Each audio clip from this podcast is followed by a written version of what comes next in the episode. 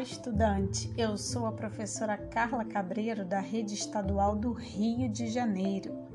E esta é a aula de número 1, que será direcionada aos estudantes da primeira série do curso normal.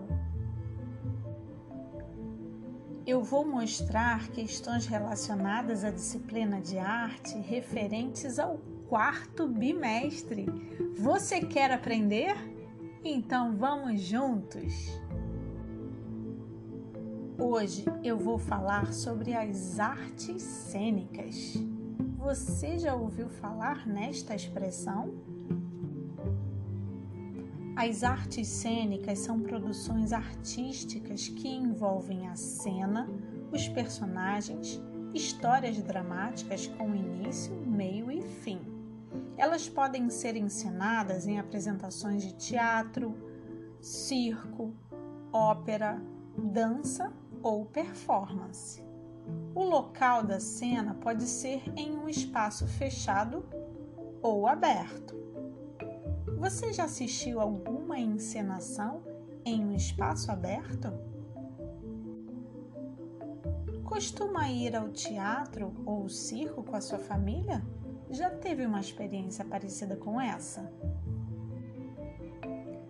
O ator, palhaço, bailarino, performer ou outros profissionais das artes cênicas necessitam movimentar seus corpos como forma de comunicação.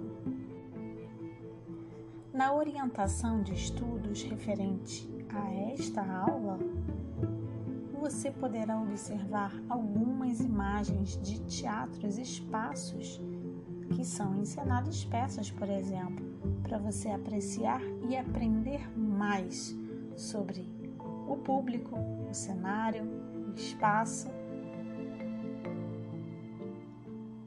Neste exercício, você vai apreciar várias imagens e vai aguçar a sua visão. Você também vai apurar semelhanças e diferenças entre esses dois espaços cênicos, ok? Não esqueça de fazer essa tarefa, hein? Continuando.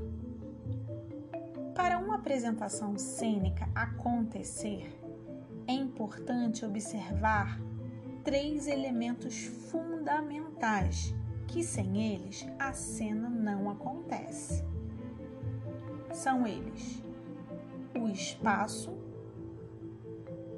o ator ou atriz e o espectador, público ou plateia.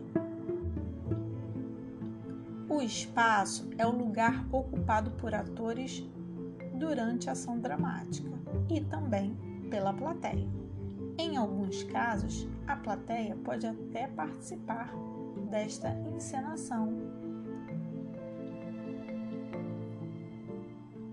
O ator ou atriz são profissionais do teatro que interpretam personagens de uma história.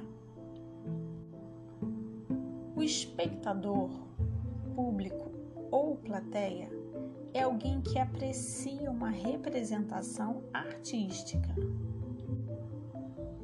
Você já participou de uma peça de teatro de um espetáculo de dança ou um espetáculo circense? Já cantou em alguma peça musical?